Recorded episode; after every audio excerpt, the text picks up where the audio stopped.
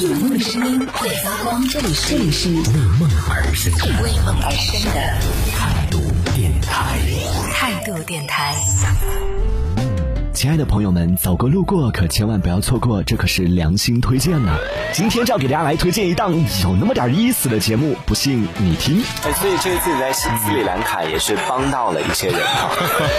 对呀、然后还被人家欺负了呀。让我们听一下这个故事是当时是在什么情况下你会去帮？当时我们到了一个海边的城市，一个很小的一个小镇。那时候去的时候，海滩真的是可能加上游客不超过十个人天哪，就一大片海滩，你知道吗？整片海滩哦，很大很大的海滩，旁边那些店关门的关门，然后反正就是我不知道是因为淡季的原因，还是那个地方可能真的不是是热门的旅游的地方。啊然后反正就是没人，然后我们当时啊真的好庆幸啊，来的这个地方人真少，太好了。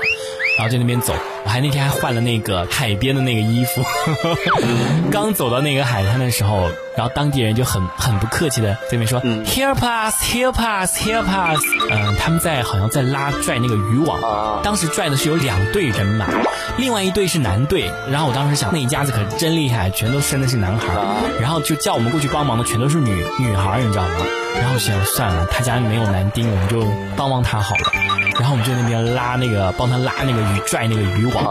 然后我跟我同学两个人，然后我们就拼了命的在那边拽，好重啊！然后那个东西，然后拽了大概十几分钟，我们俩手都酸的不得了。然后我就我们就在那边窃窃私语，就说：天哪，你看他们怎么都不出力呀、就看我们两个人，就指着我们两个人的力吗？难道？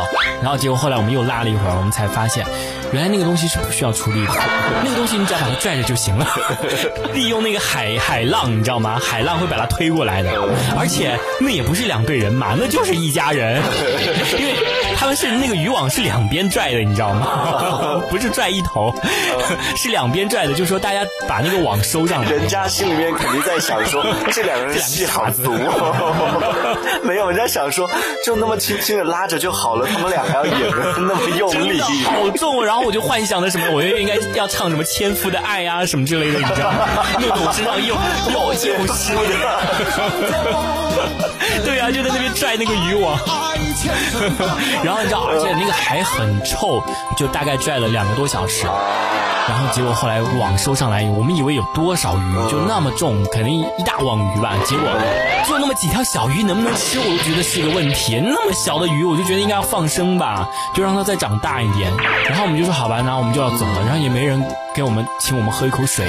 天呐，我们干了一下午的活嘞，没有人请我们喝一口水。对啊，你们纯洁的心灵就得到这样的回报啊！真的，但是我们算了，我们就当做好事了，也不去计较这个了。这明明很计较。然后正当我们要走的时候，有一个人就叫住我们了，就说让我们拿拿点鱼。哦，那很好啊。然后我说不用了吧，我说我们也没有厨房啊，我们说不要了，反正我们也我们也不爱吃。然后他说啊，那么要不这样吧，他说你晚上去我们家，你现在跟我回去，然后我让我妈做好，就是让我妈做鱼给你们吃。哦，那很热情啊。对啊，我说不好吧，这样反正也没有出什么，也没有帮什么特别忙，也不用了，不用了。然后我们就就想走，他说没关系的，离一边讲着，然后一边就往人家家里面走了。就一方面心里在考量这是一个难得的机会，然后就再三的邀请我们，说天哪，真的好热情啊，当地人。对啊然后就跟那个同学说，我说好吧，那就去去看看吧，反正也不远嘛。然后把我们带到一个餐厅，然后我当时想，哼完了，上当了。呃，然后后来他就跟我们说让我们坐下，我们说我没钱，然后当时已经有点有点没好气了，但是碍于你知道国际形象，然后说我没钱，然后他说没关系，先坐下。天哪我说我真的没钱我。觉得这种时候是不是你们把人家想太坏了？人家虽然是开餐厅的，但是人家肯定也是好心想要请你们做给你们吃啊。不可能，没有这么好的人。刚刚刚刚谁在说现在人内心？我们现在就是因为有太多的戒备心了，所以对很多热心的人都会很戒备。但是其实你发现到后来，人家只是有一些人真的就只是单纯的帮你，那你会觉得自己好羞愧。我刚才怎么会这么这么想他呢？反正他就是不是不是那。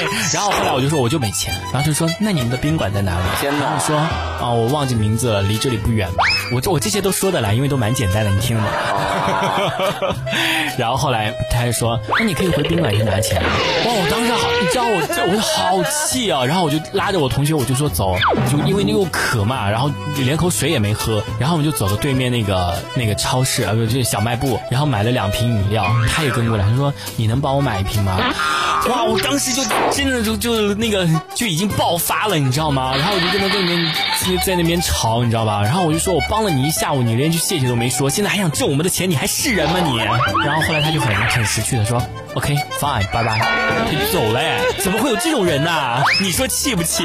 可能此时此刻在斯里兰卡也有另外一档播客节目正在录制这个故事，但是那个故事讲的是中国人，那也是他们没理呀，他连句谢谢没对我说。没有啊，他讲的是另外一个版本的故事，是说某一天我们在打鱼的时候呢，遇到了两个中国人，然后他们就向你们求助，然后你们就很热心的来帮他们拉这个渔网，结果呢，就看你们俩好用力哦，就想说这两个人好碍眼呐，所以呢，最后这个拉上来了之后呢，他们好心的要给你们鱼，然后你们又拒绝了，但他们还觉得心里面还是过意不去，后来想说把你们邀请到他们家里面去，让你们去尝一下他们做的鱼，结果你们到了他们家之后呢，就一个劲的跟他们讲没钱没钱，但他们告诉你说没关系没关系，你这个不要钱的，但是你们又听不懂，所以最后他们想说，那你们没钱的话，你们住哪儿呢？